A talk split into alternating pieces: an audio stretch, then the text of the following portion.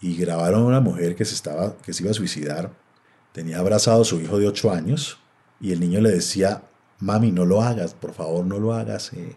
Y se lanzó, se lanzó con su niño. ¿En qué estado puede estar alguien así? ¿No? ¿Cuáles son esas presiones, esas historias, esas cosas? Es muy fácil juzgar desde, desde la comodidad y el buen desarrollo y la suerte con la que hemos contado algunos.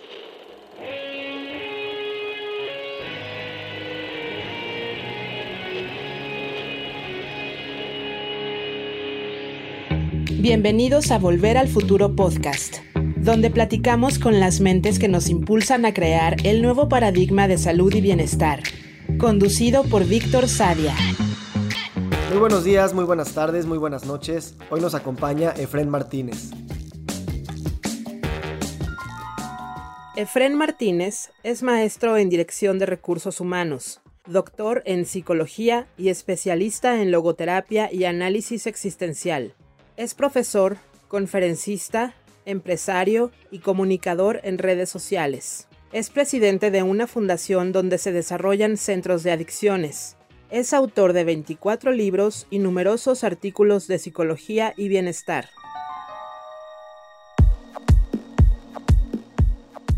Efren, gracias por estar aquí. Víctor, a ti por la invitación. Muchas gracias. Platícame un poquito de Fren en la adolescencia, la, pubertad y la adolescencia, que fueron muy, muy importantes y muy, muy definitorias en tu vida.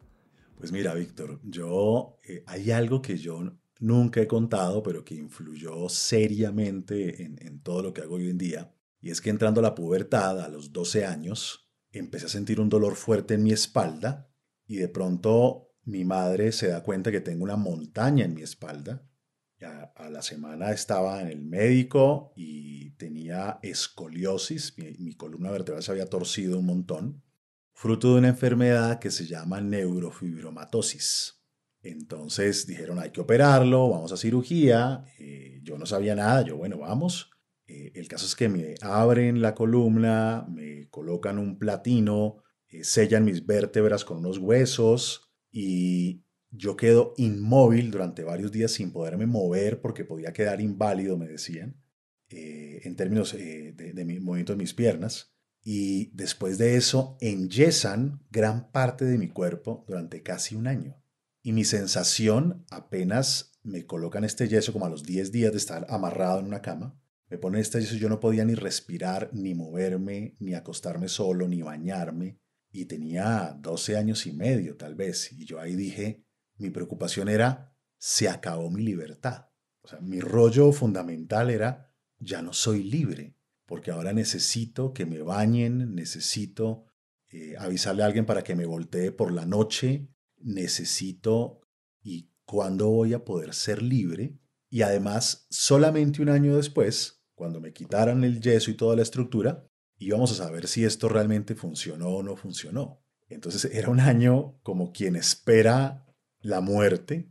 Y eso eh, pues me generó una, una perspectiva existencial muy fuerte en términos de, de, todo puede cambiar de un momento a otro, de la salud puede perderse, uno la da por hecho y, y la damos por hecho y por eso quizás no la cuidamos. Y desde muy temprano tuve esta sensación, pero al mismo tiempo tuve una paradoja y es la sensación de si puedo morir en cualquier momento, entonces hay que vivir.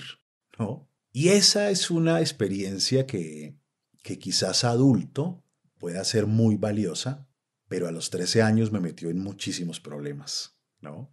Eh, porque yo salí de ahí, me quitan el yeso y me dicen funcionó y experimento yo una sensación de libertad impresionante. Y yo digo, hay que vivir, pero no tenía 30 años ni 40, tenía 13. Entonces a usar todas las drogas que existieran, a hacer todas las fiestas que existieran, a lanzarme donde tendría que lanzarme, a caminar por donde tuviera que caminar.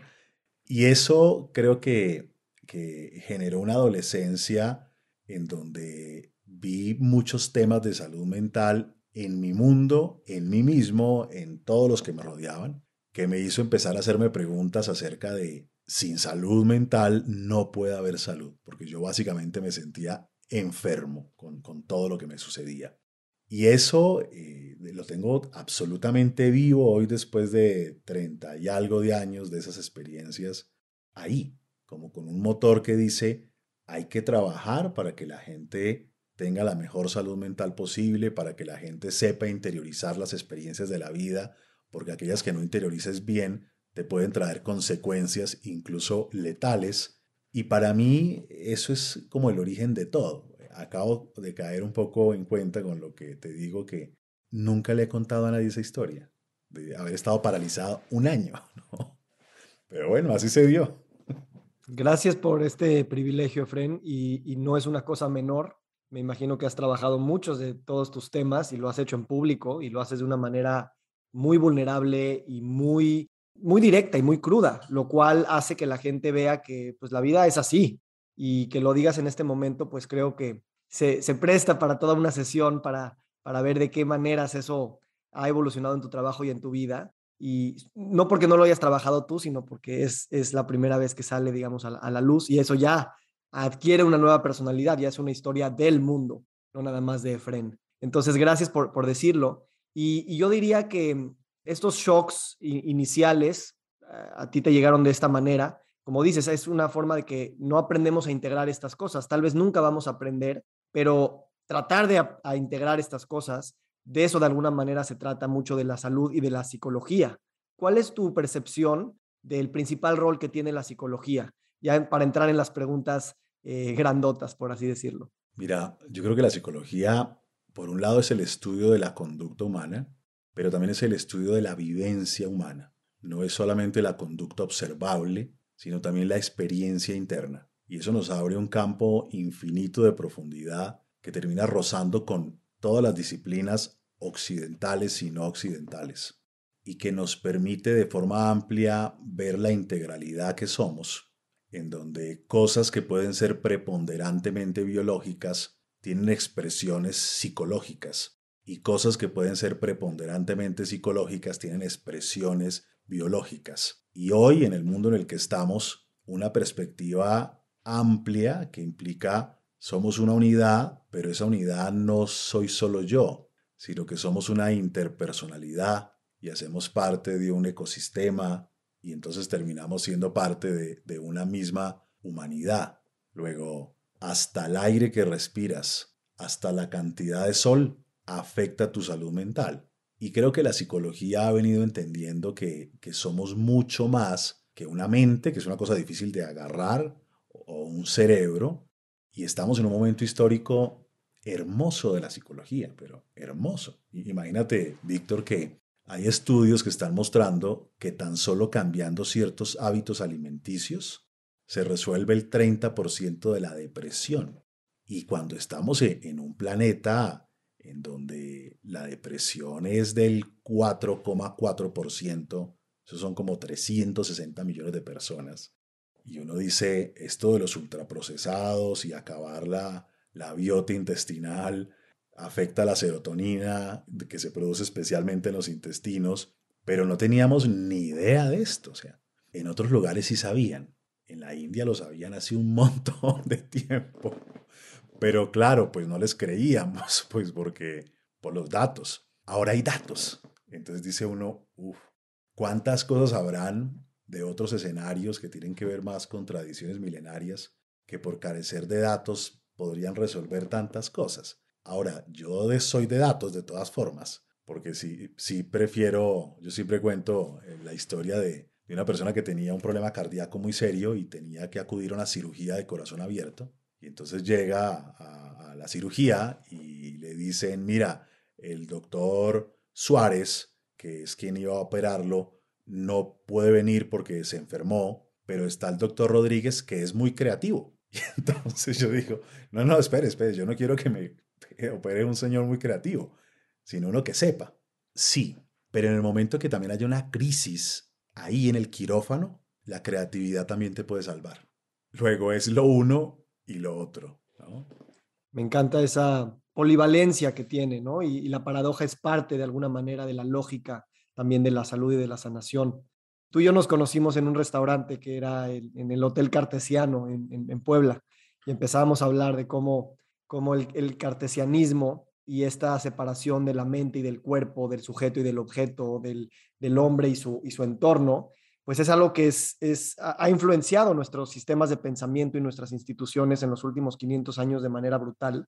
Y como tú ahorita ya haces referencia a esto, ¿no? Que en culturas milenarias o con la misma ciencia de ahorita nos damos cuenta que lo psicológico está intrínsecamente ligado a lo biológico, intrínsecamente ligado al ecosistema y todas estas variables que nos, que nos conforman. Y creo que de alguna manera en salud mental vale la pena constantemente hacer este tipo de argumentos, porque sí hay una estigmatización de que no hay tantos deprimidos y los deprimidos son enfermos y los deprimidos son débiles y los deprimidos son eh, de alguna manera víctimas de, alguna genética mala o algún episodio malo, pero las personas yo creo que se sienten muy aisladas. Y hoy que la pandemia ha puesto de moda la, la palabra pandemia y epidemia, tú dices 4.4% de la población mundial, yo creo que experiencialmente, porque esto claro es un diagnóstico muy clínico, pero experiencialmente pareciera que mucho mayor porcentaje de gente estamos en ansiedad, estamos en depresión, estamos en, en episodios así. ¿Y, cuál ha sido tu experiencia en cuanto, en cuanto a recibir,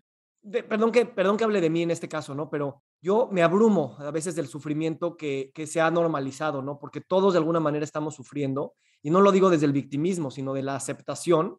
Y las estadísticas a veces creo que que hace pensar que no somos nosotros parte de esas estadísticas, cuando yo creo que sí. No sé qué opines. Las estadísticas y lo categorial, eh, que tienen que ver con esta herencia de, de, clasificar en cajitas, digamos que tienen una lógica que beneficia más a cierto sector y que podría funcionar en términos de, de tomar decisiones de recursos, pero que a veces es bastante lejana de la experiencia interna. Y eso hace entonces que la psicopatología, por ejemplo, eh, sea un arte de diagnosticar y de, meter en cajitas diferentes experiencias humanas que generan un lenguaje común dentro del gremio profesional, pero yo he venido hace ya años acercándome a unos modelos muy distintos, que son modelos más contextuales y más dimensionales. Tú puedes cumplir seis criterios diagnósticos y entonces tienes este rótulo. Eh, sí, pero es que son seis criterios que pueden ser distintos de una persona a otra y que dependiendo del contexto van a salirse de lo anormal o de lo anormal, como la historia, eh, se me fue el nombre de este neurólogo, de Oliver Sacks. No sé si lo has escuchado. Oliver, eh, en, la, en la isla de los ciegos al color, cuenta una historia hermosísima de, de un lugar donde la gente era daltónica. Entonces tenían que estudiar de noche porque al ser daltónico y ver en blanco y negro, al estudiar de noche podían ver matices, mientras que el sol los dejaba ciegos. Luego para mucha gente sería una locura eh, estudiar de noche. Pero uno de sus colegas, que era daltónico y que lo acompañaba en esa investigación, llegó allá y se sentía en casa, se sentía en un retorno a, su origen, a su familia, cuando siempre se sintió raro o excluido en el lugar en el que estaba porque era daltónico, ¿no? Luego, luego creo que ahora lo dimensional nos está permitiendo comprender la experiencia humana eh, más allá de un rótulo, que quizás te pueda ayudar a tomar ciertas decisiones, pero que en últimas yo tengo una depresión, yo soy un depresivo, yo tengo una ansiedad, yo a veces hace que la gente eh, no asuma su vida, a veces hace que la gente se escude.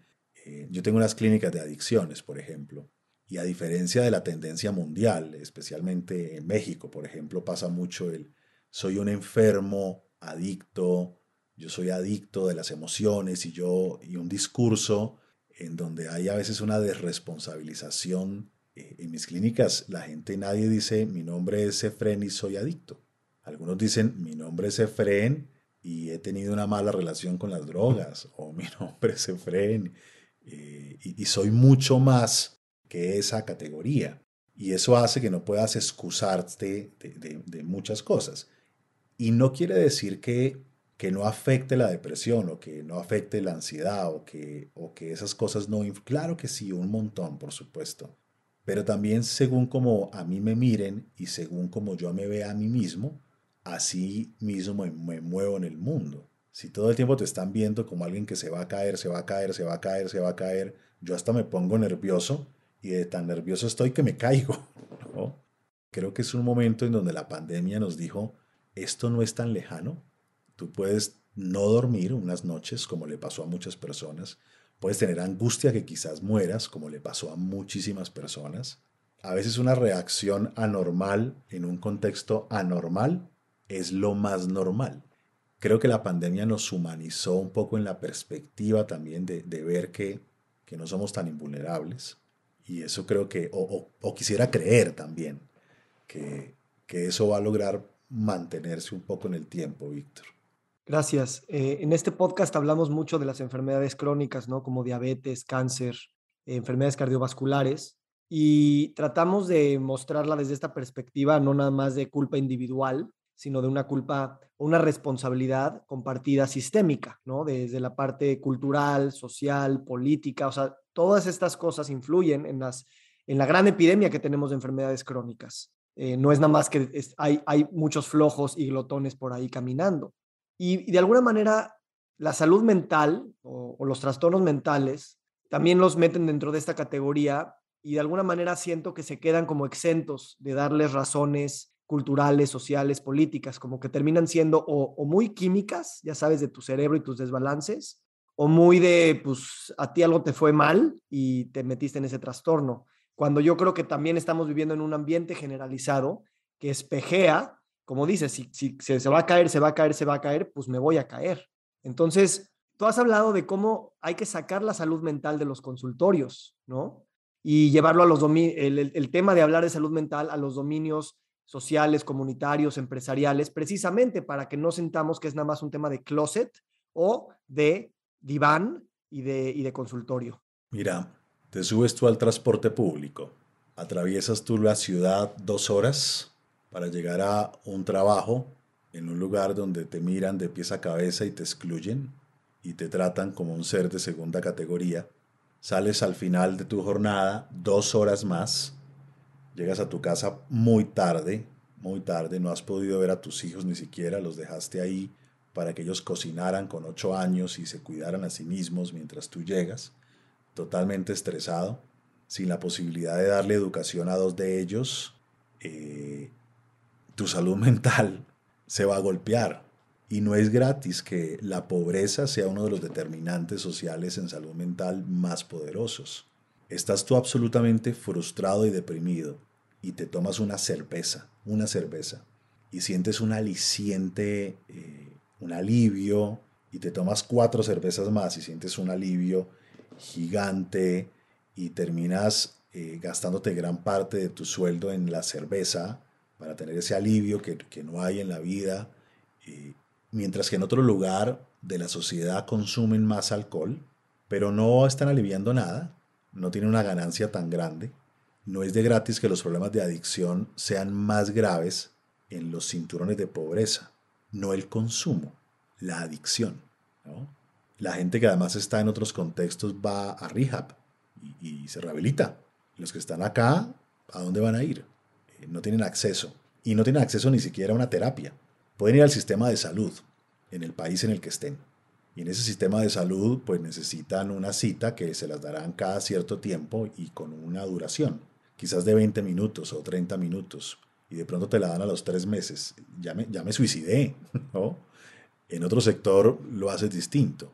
Luego, hay determinantes sociales en la salud mental que dejamos de ver y también caemos en una perspectiva de, yo también la tuve difícil y miren que yo eh, soy ahora muy exitoso. Sí, pero usted hace parte de un 5% ahí que corrió con ciertas suertes o, con un ADN particular o, una iluminación que recibió, lo que sea. Pero las presiones socioeconómicas, la pobreza, el estrés laboral que se da en ciertos contextos, pesan un montón. Si a eso le sumas que tienes que vivir en un lugar donde viven 18 familias en un inquilinato y estás en una misma habitación con 8 personas, pues pasa como pasó en la pandemia, que el abuso sexual se disparó. Y no es solamente un asunto de, que estén todos juntos, es un asunto también de educación, es un asunto de monitoreo parental, es una mezcla de elementos, ¿no?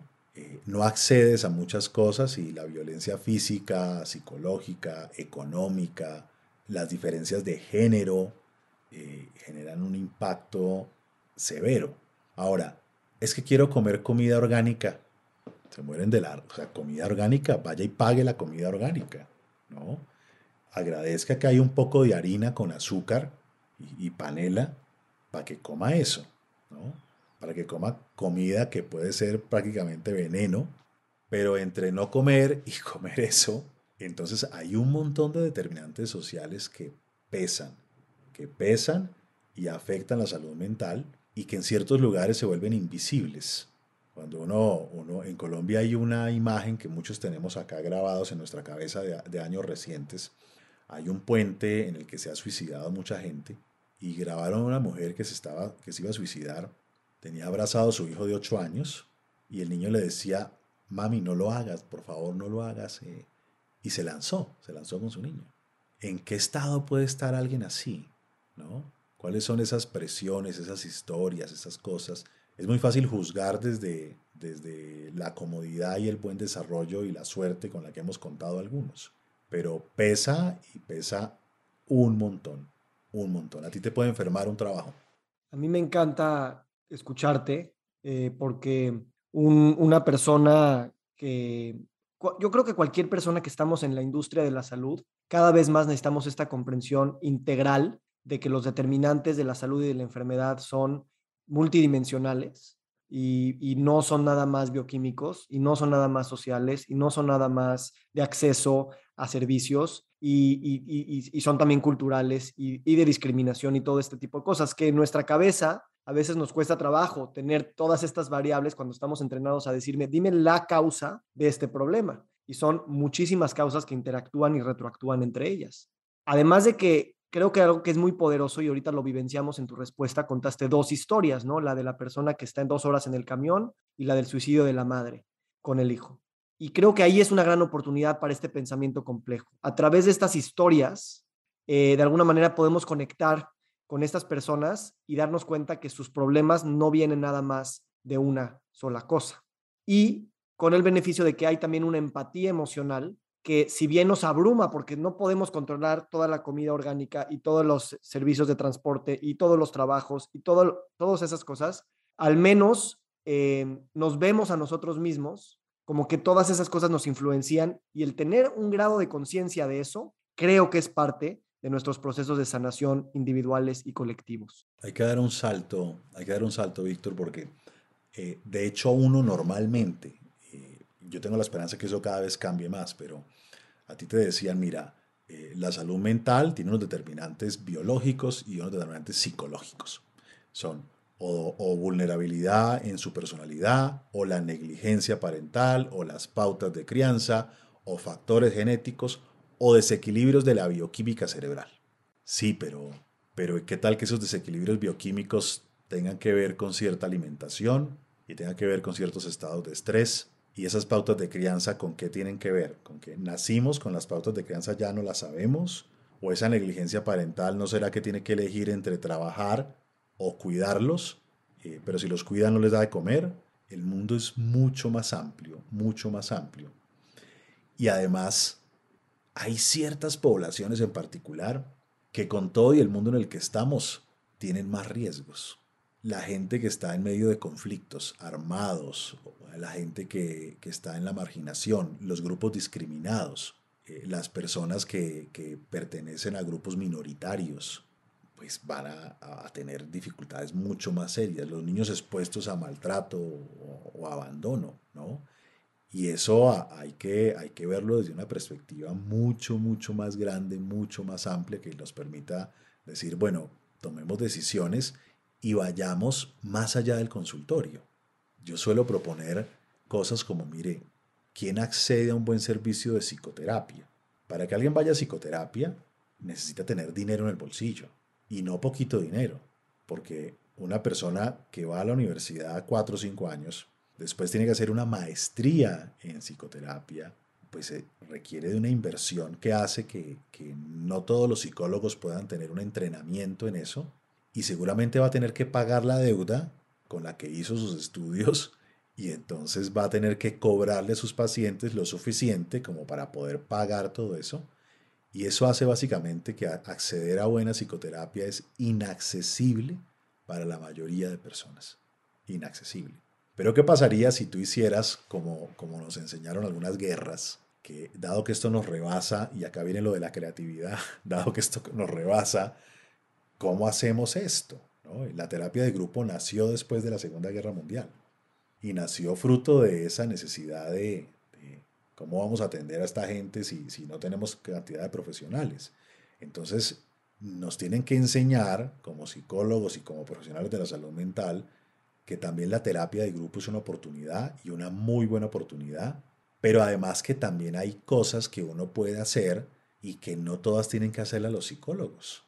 ¿Qué experiencia tienes eh, respecto de terapia de grupos? Eh, hay una, yo creo que hay un, un estigma mismo de la terapia de grupos como si fueran grupos de alcohólicos anónimos y de alguna manera tenemos cierto rechazo ante eso, ¿no? Y yo he visto resultados clínicos increíbles con la terapia de grupos, pero hay que pasar esa idea de que estamos, estamos, o, bueno, no sé si pasarla, pero legitimizar esta idea de que la terapia de grupos tal vez es a veces hasta más efectiva que tener acceso directo a un profesional de la salud en la consulta uno a uno. ¿Qué experiencias tú has tenido?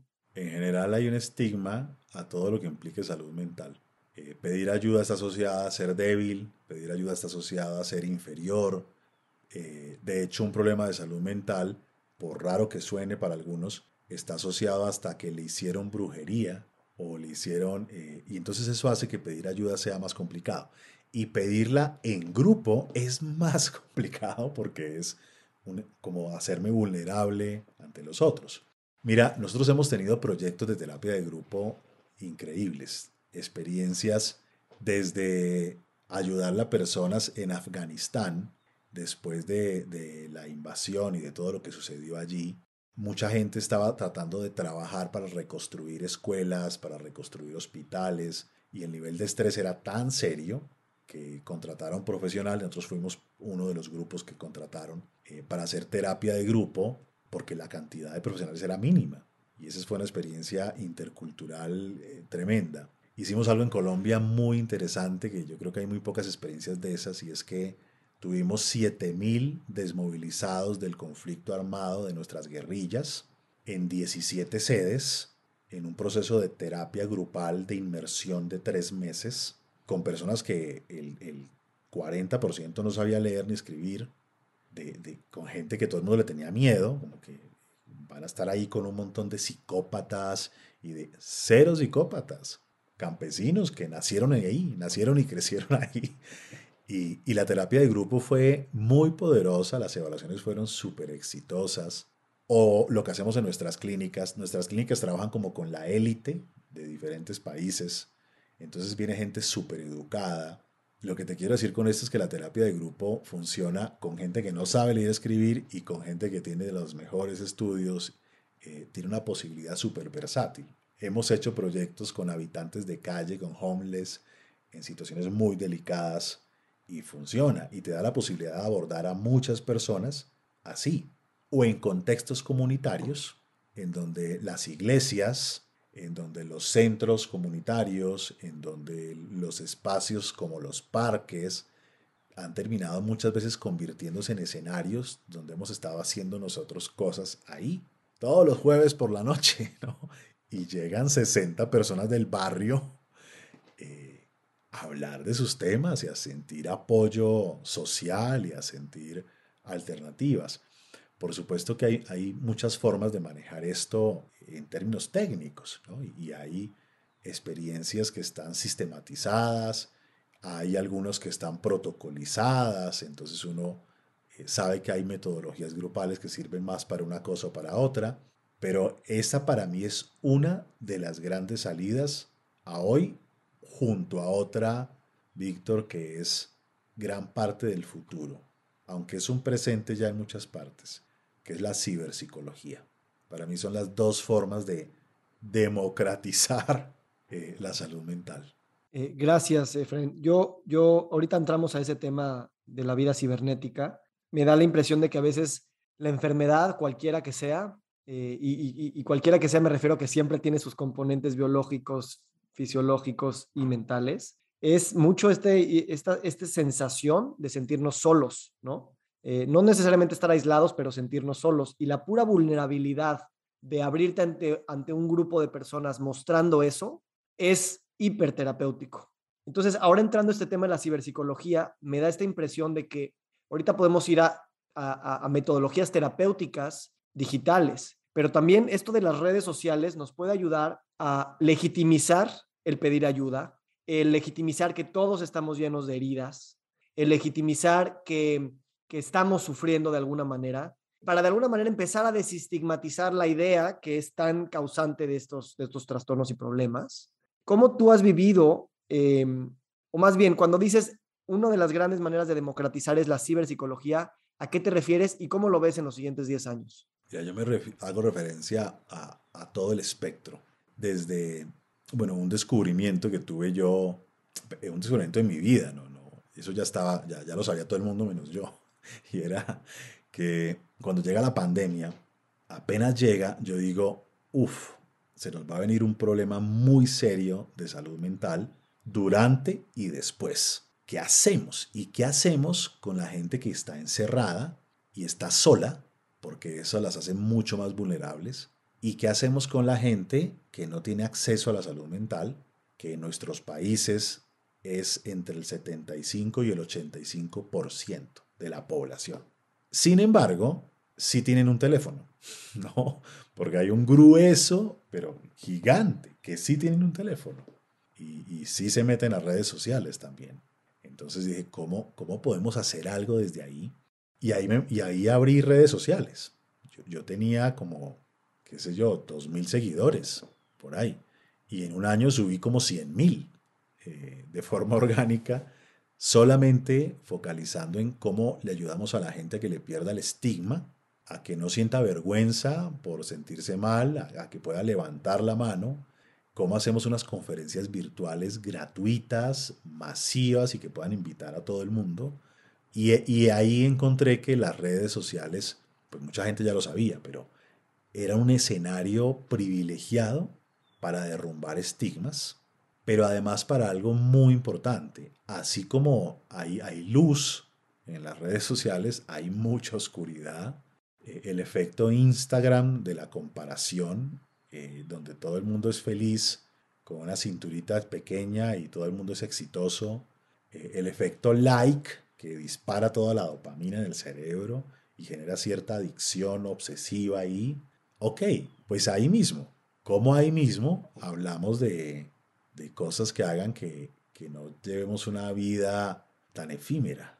Ahí en los mismos canales, donde hay que estar, donde está la gente. Entonces creo que, creo que la ciberpsicología no es solamente que hagamos terapia virtual, que esto también fue algo muy interesante y es que se disparó, ya existía hace muchos años, pero ahora tomó, ahora se normalizó como un canal fuerte y poderoso. Y también cómo poder encontrar alternativas que sean eh, asincrónicas.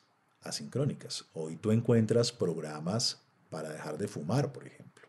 O, o nosotros hemos desarrollado temas para trabajo de imagen corporal, porque mucha gente empezó a angustiarse porque se aumentó de peso estando encerrada, o un programa nuestro de adicciones que es virtual, eh, en modelos mixtos, donde hay muchas cosas asincrónicas y una que otra cosa sincrónica, eh, o una app nuestra para ponerle límites a, saber monitorear a sus hijos y supervisarlos y saber qué límites y qué permisos dan.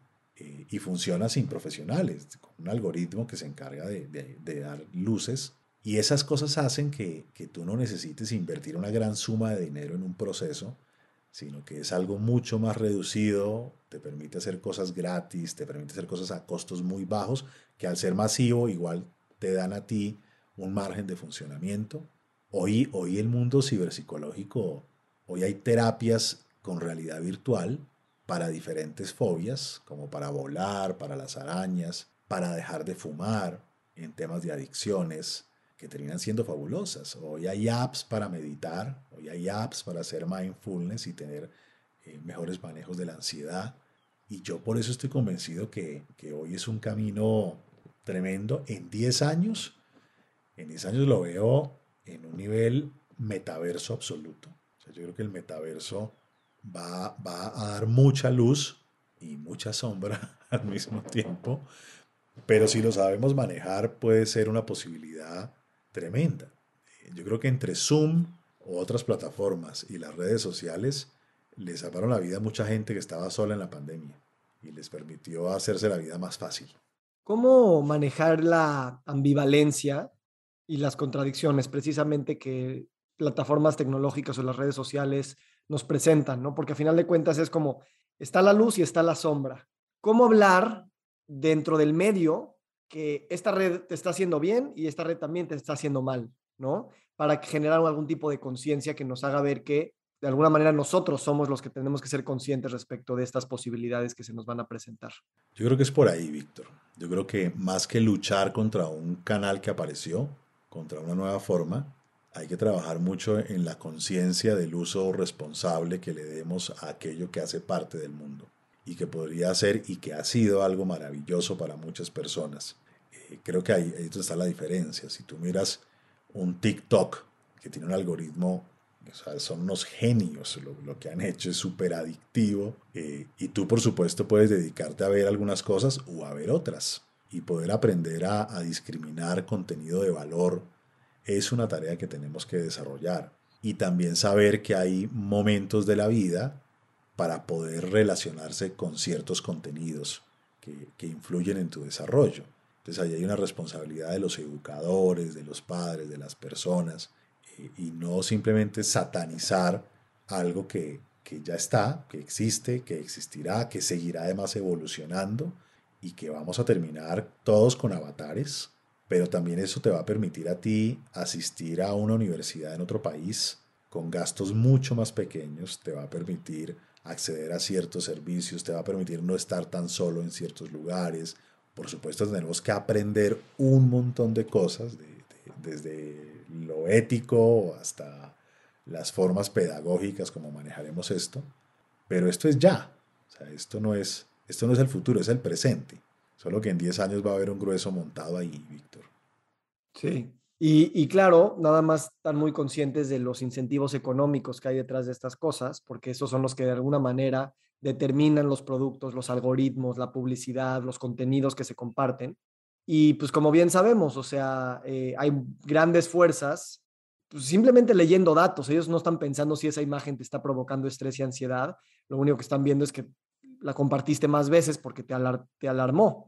Entonces, eso es lo único que a mí me preocupa, ¿no? Que los, los, las empresas tienen mucho poder y no es que sean buenos o malos, simplemente eh, para sobrevivir necesitan ese dinero y a veces el dinero no lo da la salud, lo dan otras cosas. Y yo creo que ese es uno de los grandes dilemas que, que, que no solamente sucede en lo digital, ¿no?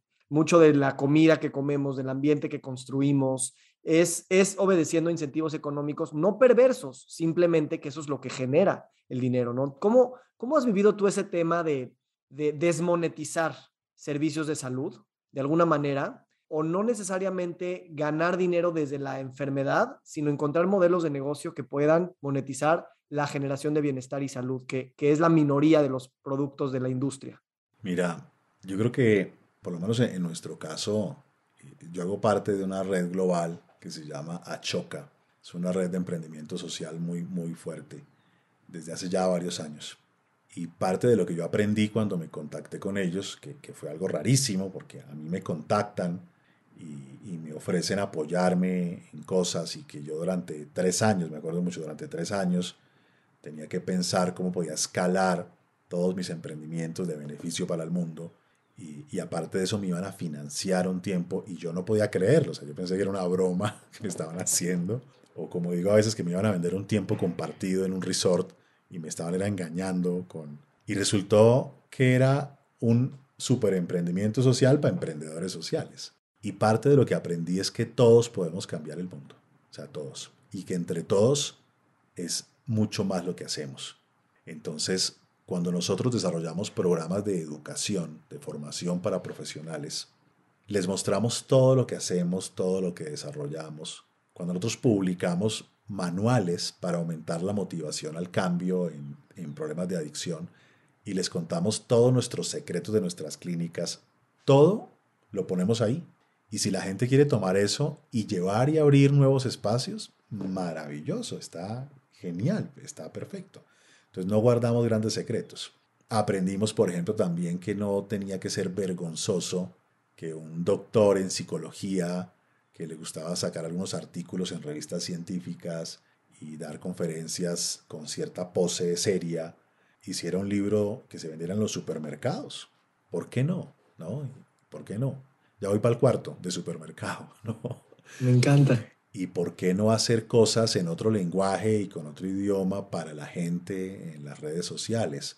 Que te cuesta algo de tiempo, pero estás haciendo algo que se multiplica y va a haber un pequeño grupo de allí que va a poder también acceder a algunos servicios pagos, porque también necesitas generar riqueza y poder organizar y generar empleo. Entonces es una perspectiva de, de responsabilidad con el mundo, con el mundo. Cuando tú publicas, cuando tú escribes, cuando tú haces cosas de contenido, cuando tú haces un podcast, cuando tú haces todas estas cosas, ya estás agregándole mucho valor a muchísimas personas. Ahora, si además de eso puedes abrir algunos servicios concretos o puedes tratar de masificar cosas para disminuir costos, maravilloso. Y si entre muchos tenemos un pensamiento similar, pues agarramos una fuerza poderosa que impacte realmente la salud. Me encanta lo que dices y, resueno mucho contigo. Yo también no tenía nada de perfil público hasta hace muy poco y sigo con este conflicto constante entre si hablar y poner y compartir y cuánto guardarme. Y cada vez me doy cuenta que cuando uno se atreve a hacerlo y lo hace genuinamente, pues como dices, se pone allá en el mundo y eso, eso beneficia al mundo. Y a veces cuando comparto contenido digo, a ver, este contenido está bien pensado, está bien intencionado. Eh, Eh, mejor poner esto allá afuera que la cantidad de contenido que es muy este, efímero y también muy superficial. Entonces, lo, lo único que me anima a hacerlo. Obviamente, creo que también el, el hacer la salud de supermercado, ¿no? Tiene su propio estigma, pero si, si entendemos que es, es un tema sistémico, estamos en responsabilidad de hacerlo de alguna manera de supermercado porque si no sigue siendo algo elitista o algo académico o algo nada más para mantener una reputación bien vestido por tu revista, cuando, cuando hay otros regalos que se pueden traer al mundo con todo ese conocimiento que se tiene, pero que se ha separado porque pues diríamos, no, yo nada más me encargo de esta área, ¿no? Y creo que al entender que es un tema sistémico, pues con el mismo libro de supermercado se puede, se puede vender desde distintas, para distintas áreas, como con la misma intención y tal vez el, el mismo contenido. Totalmente. Además que tú te vas a encontrar pues influencers que salen y dicen cualquier cosa y eso le llega a 5 millones de personas. Y a veces cosas que son delicadas, cosas peligrosas.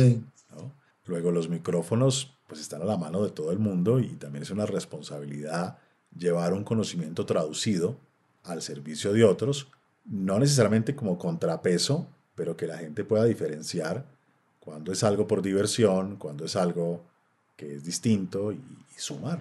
Me encanta. Tú aquí en, tu biografía pones, he sido omnívoro, vegano, vegetariano, adicto, activista, deportista, sedentario, yogi, empresario, brujo, profe universitario, asesino en serie solo de pensamiento, fanático religioso, extraterrestre y avatar de simulación, ¿no?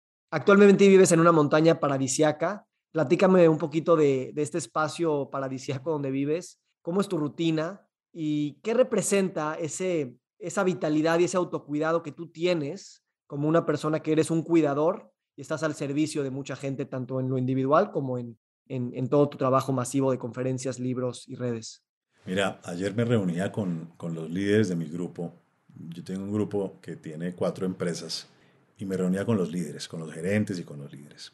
Eh, fruto de una pregunta que le había hecho a, a, a todos los empleados, les dije, ¿usted a quién le cree en esta empresa? ¿A quiénes de, sus colegas usted le cree? Y a todos los que pusieron ahí los denominamos nuestros líderes.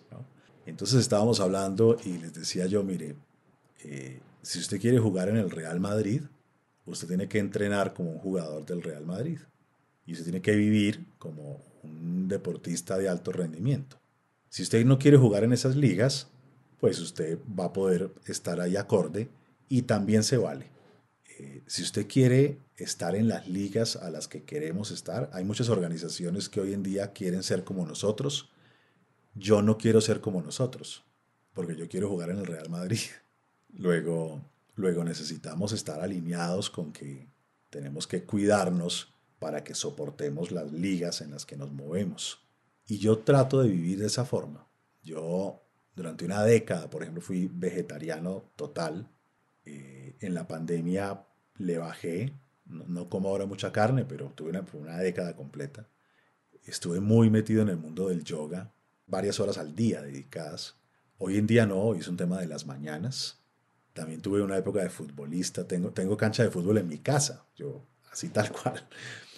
Eh, ahora trato de jugar cuando puedo, pero sí trato de organizar una vida con muy buena alimentación, trato de tener espacios de ejercicio, espacios de yoga, espacios de meditación, trato de verme con amigos para poder reír, para poder hacer cosas, pero, pero yo no fumo, no consumo drogas, no consumo alcohol, trato de dormir lo que debo dormir, trato de respirar un aire puro, trato de, de organizarme de tal forma que los domingos no trabajo, trato de...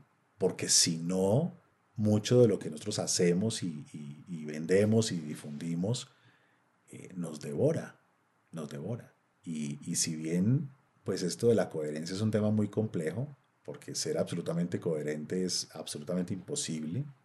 Pero si queremos lo que queremos y queremos que el mundo sea un mejor lugar, hay que empezar por la propia casa, Víctor. ¿Cómo ha sido para ti, eh, me mostraste la vista desde tu escritorio, trabajar con, con, una montaña eh, sobre las nubes? ¿Qué, posibilidades, eh, pensamientos, ideas, emociones se despiertan en ti tan solo por estar frente a ese escenario diariamente? Cuando yo era niño, Víctor, yo venía de otra ciudad y cuando pasábamos en el carro llegando a la gran ciudad que era la capital, siempre había que pasar por enfrente de esta montaña y yo veía unas casas que en esa época yo decía que eran casas de telenovela, que eran así grandes en la montaña. Tendría yo tal vez unos nueve años y yo decía, yo voy a vivir allá, yo voy a construirme una casa ya como esas. Entonces, ahora que construí una casa acá como esas y que vivo acá, eh, por las mañanas no es solamente eh, ver algo que hace que me sienta absolutamente pequeñito, porque es una inmensidad lo que veo, que me recuerda lo pequeñito que soy, sino al mismo tiempo es la sensación de eh, si sueñas algo y trabajas duro por él, no siempre lo vas a conseguir, pero a veces sí. Y esta es una de esas veces en las que esto sí. Entonces eh, eso hace que, yo pueda vivir una ambivalencia muy interesante que es ser una hormiguita pequeñita eh, y al mismo tiempo sentir que, que, los proyectos y los propósitos son viables si tú haces las cosas bien y haces las cosas para bien. Esa sensación de sentirnos pequeños y grandes al mismo tiempo es, es parte de la sanación, tal vez. Eh, Efren, te quiero agradecer mucho esta conversación, ha sido muy iluminadora y sobre todo me transmites un, un mundo de, de posibilidades desde un lugar muy humilde y muy eh, generoso. Desde que te escuché la primera vez en TED Talks y, con lo que hemos compartido, me das esta sensación y, te agradezco porque eh, pues sé que eres una persona ocupada y esto se siente como algo, una conversación entre amigos para imprimir más esperanza al mundo. Así es que, pues muchas gracias. No, Víctor, a ti y gracias por, por un podcast de estos porque esto llega a donde tiene que llegar. Así lo sé también. Que tengas muy buen día. Igualmente. Chao.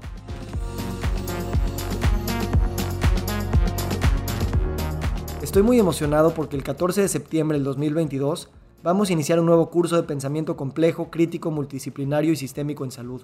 Te quiero invitar a que le eches un ojo al temario en victorsadia.com en la sección de cursos. Este es un curso que está lleno de contenido y que nos va a ayudar a repensar la salud desde distintas ópticas, no solamente la médica y la fisiológica, sino también la cultural, social, política, económica, agricultural, y darnos cuenta que la definición de salud es algo que de alguna manera rebasa lo que estamos acostumbrados a pensar y a vivir de manera sistémica. También hablaremos de los nuevos paradigmas de salud y bienestar como medicina funcional, medicina de estilo de vida, wellness, coaching, y además estaremos siempre en contacto con nuestros viajes personales a través del viaje del héroe y de sanar y de a través de la vulnerabilidad reconectar entre nosotros como comunidad y como co-creadores de nuevos paradigmas de salud y bienestar. Échale un ojo al temario y espero poder compartir este espacio contigo y todas las personas que pensamos de esta manera.